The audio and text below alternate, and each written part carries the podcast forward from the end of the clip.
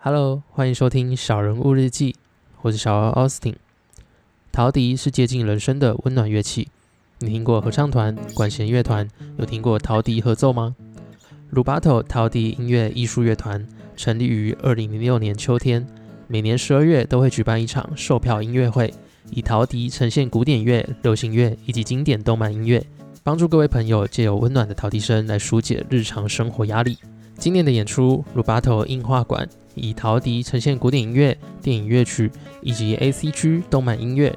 十二月九号晚上七点半，在泸州工学社音乐厅，输入专属折扣码 Rubato 八五 Pod，R U B A T O 八五 P O D，R U B A T O 八五 P O D，可享八五折优惠。有需要的朋友，欢迎点击资讯栏的链接。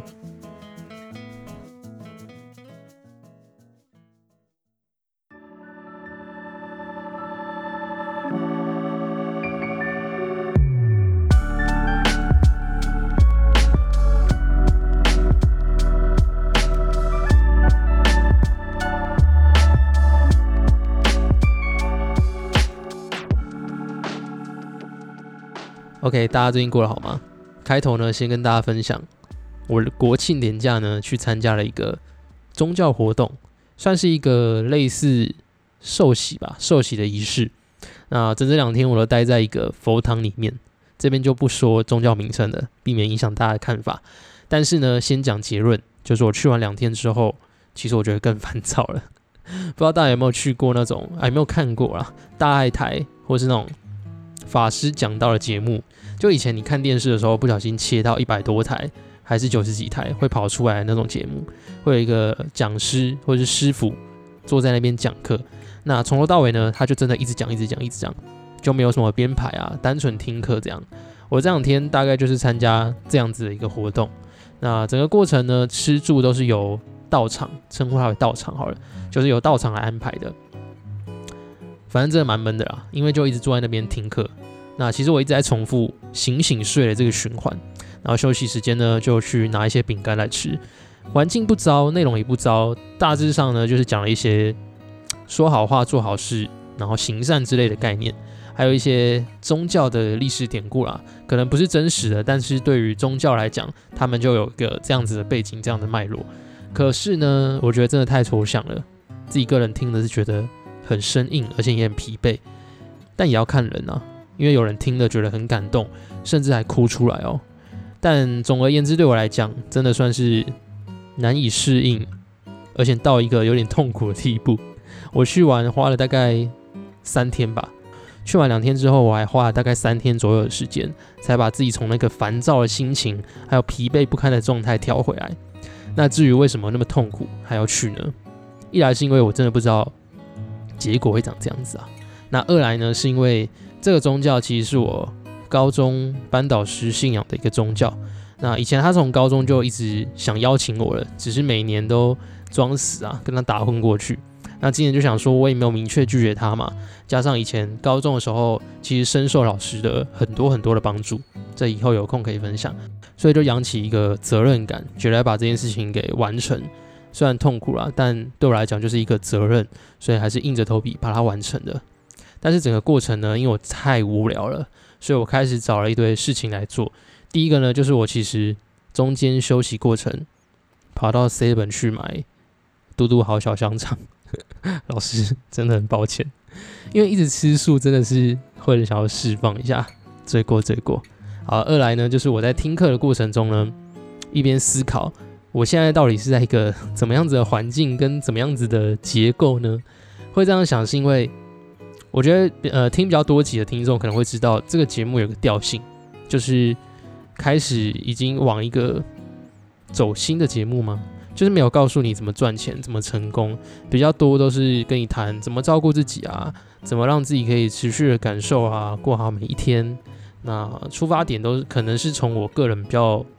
主观的想法，或是邀请来宾讲他们自己个人主观的想法，所以大部分呢都比较偏向是心理层面或者是自我成长类的东西。因为我自己本身对人到底为什么要活着，跟我们要怎么样活着是蛮好奇的。那回过头来，为什么此时此刻我坐在这个佛堂里，心里不爽的程度会这么高。可是我在看一些书啊，或是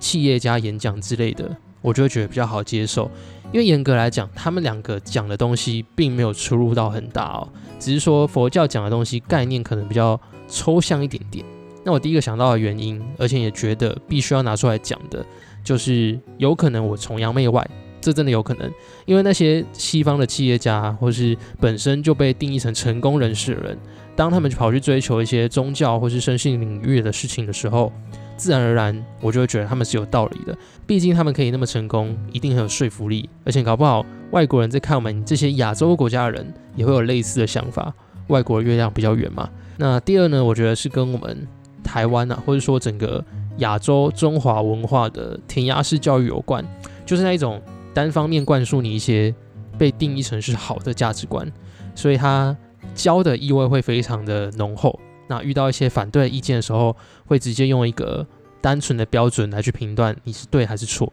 就是很想要说服人家。像我这次听两天的课啊，过程呢其实是叫我们不要举手，就是不允许我们举手发问的。他就是要你乖乖的坐在那边听他说，然后引导出一些他觉得是对的标准答案，或者是那种。用谚语来填空的一些问题，比如说他会百善什么先，那你就会说孝为先这样子，类似这样子的问题就蛮多的。那这类型的分享呢，他也都会用专述的，比如说呢，他会告诉你某一个神机或是其他生命片段的故事，像是人类很坏啊，那动物都比我们有灵性之类的，会让你觉得，诶，自己是不是做错事了？反而呢，就产生一些距离感。那回过头来，我自己会关注的那些书啊、文章啊，或是一些可能大家比较耳熟能详的企业家，他们大多呢都是以自身的经历为出发，而且也通常会用一种问答的方式来去理解每个人的想法是什么，所以就会让人觉得比较贴近自己，而且目的呢，他们都是导向成功论啊、成长论一些偏成就个人的方式来去分享，所以同样都是接触宗教。之前说的僧人心态啊，我可能错了。他们一个到印度，一个到泰国嘛。那两个人都是从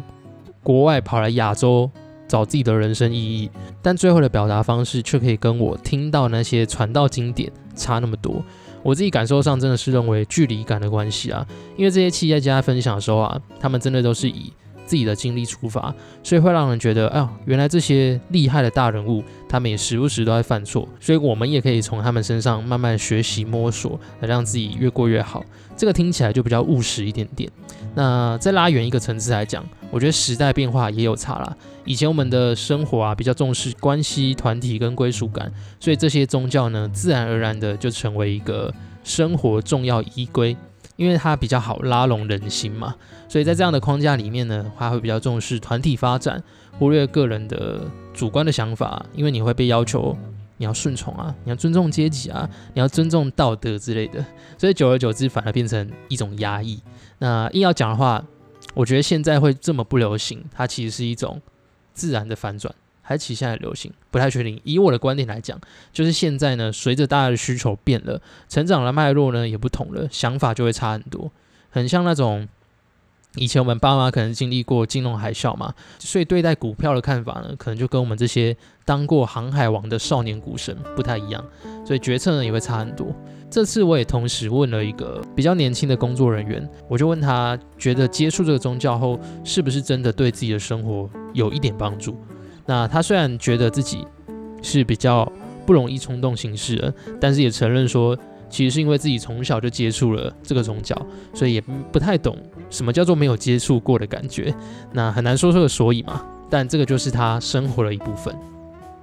所以以结论来讲，我个人呢还是比较偏尊重个人想法，给予表达或是比较稍微务实一点点的观念会比较吸引我，比如说冥想。它就是有一堆科学根据嘛，像是要改善我们的交感神经系统。谈情绪的文章或是书籍呢，会告诉你说，这其实是跟我们的前额叶、杏仁核，还有一些脑袋的部位有关。这类比较有前因后果的事情，会让我比较愿意接触，因为它可以解答我本身就有一些疑惑嘛。即便是一些比较抽象的道理呢，我觉得也不能只是用听的或者是单纯的吸收就可以理解的。多数情况呢，都还是要亲自。踩过碰过之后，才会对自己的人生比较有帮助。像我就常常发现嘛，我有蛮多毛病，其实最后讨论起来都是出自于一个很简单的道理，而且我可能重复在犯这样的错误，只是当下我可能不会觉察，觉察以后可能也不会承认。那等到有一天我真的愿意去做出改变之后，它才会反过头来影响我的认知，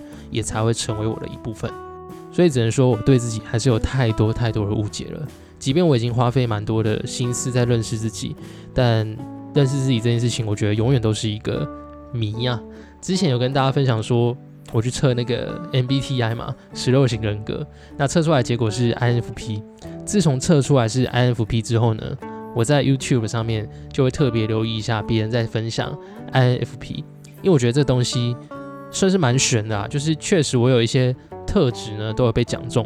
看的时候也都觉得天哪，太触了吧！就是像是什么社交能量低啊，常活在自己的世界啊。这些我觉得都算是跟我蛮贴近的，可是后来演算法不知道怎样搞的，他开始疯狂的推各种 INFP 的资讯给我，是已经夸张到我随便下拉第一个跳出来的影片呢，都是跟 INFP 有关的，所以这个其实让我造成一点点困扰啦，就是我很想要看一些其他有趣的东西，但是我还是会稍微去看一下他影片的段落在讲什么。总之，这类型的影片呢，都会形容 INFP 是比较温柔啊。倾听啊，内向，但是很容易纠结，因为想法很多嘛，所以会活得比较辛苦之类的。但是，但是，但是，我要说的是，我觉得我们看这些东西，其实要非常非常的小心，因为如果你回推 MBTI 它的本质的话，它应该会是一个粗略的统计结果，也就是说，它用几个指标来分辨我们的行为是哪种类型嘛，并且给他一个定义，去推测这个人的人格特质是什么。但是呢，它终究只是一个特质，而且它会有程度的区别。比如说，同样都是 INFP 这四个字母呢，有些人的在 I 的分数可能得了八十分，有些人在 I 的分数可能得了五十五分。但是这些人测出来呢，都是 INFP。所以如果你直接看结果啊，我就是一个 INFP，然后再上网呢去找那些文章啊、影片啊，大家都会告诉你一个结果，就是 INFP。就是怎么样？你身为一个 INFP，你就是会想法很多，你就是会很纠结。但是如果你把这件事情当成是真的，最后可能就会变成一个自证理论的循环了。有点像是你今天帮自己贴了一个内向的标签，那你高几率呢就会做出一些比较内向的反应来去回应你这个内向的标签。可是我们的生活是复杂而且多变的，你不会无时无刻都是内向的嘛？你可能也会有很嗨、很主动的那一面。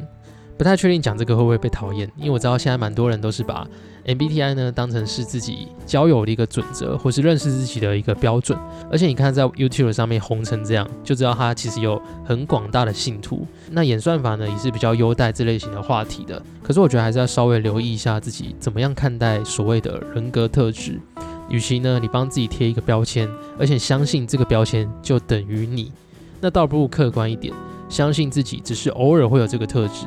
那可能是因为你的环境不一样啊，面对的人不一样啊，甚至是处理的事情不一样，你就给自己多一点点弹性，因为其实这同时也是一种负责任的表现。很像以前在聊星座的时候，星座是一个很夯的话题，只要讲到一个特质，你就可以怪给星座。比如说像我是摩羯座嘛，只要我固执的时候就可以说啊，对啊，因为我是摩羯座。其实这样想一想，蛮不合理的吧？因为其他星座也可以固执啊，那摩羯座也可以当一个不固执的摩羯座啊。但如果你放弃思考，直接觉得天哪，我怎么这么固执？为什么会要是摩羯座？这样反而把自己绑住了吧？那会特别分享这个呢？其实也是因为我自己算是一个很常被贴标签的人，被贴标签这件事情对我来讲还好，主要是因为有时候我自己。脑波一弱，就会不小心全盘接受，忽略自己其实是有各种不同的面相了，只是去看一些人生比较 high light 的地方。另外就是我在 YouTube 上面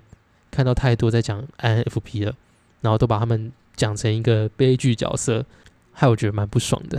没有啦，只是因为有些形容词呢，即便你看了觉得跟自己有点像，你也可以不用全盘吸收，因为人真的算是一个。可塑性很高的动物嘛？如果下次呢，你也不小心相信了一些奇特的观念，或者是要帮自己贴个什么标签的时候，你就提醒自己说：“哎，你的大脑神经元正在重塑你的特质哦，来让自己多一个 double check。如果你觉得 OK，那就接受；如果不喜欢呢，那你就缓缓，然后给自己多一点弹性，因为你就是你嘛。那个 title 啊、标签啊，都只是你人生众多面向的其中一个小角而已。好，那这集稍微冗长了一点，主要呢还是围绕在认识自己这个主题，跟大家分享一些我的看法。到了这一集的尾声，也想跟你们一起问自己：我的明天想成为什么样子的人呢？每隔一段时间就帮自己重新定义一次，成为自己这部电影的编剧、导演跟主角吧。以上呢就是这一集的小人物日记。如果你想支持这个节目，除了点击资讯栏连接小额的赞助，也可以用五星留言的方式让我知道你的支持。另外，如果你想知道更多自我成长以及这些小人物的详细故事，或者想与这个节目有更多的互动，也都欢迎追踪我的 IG Small One's Life 或搜寻小人物日记。期待在这个变动快速的时代里，跟你一起重新拿回人生的主导权。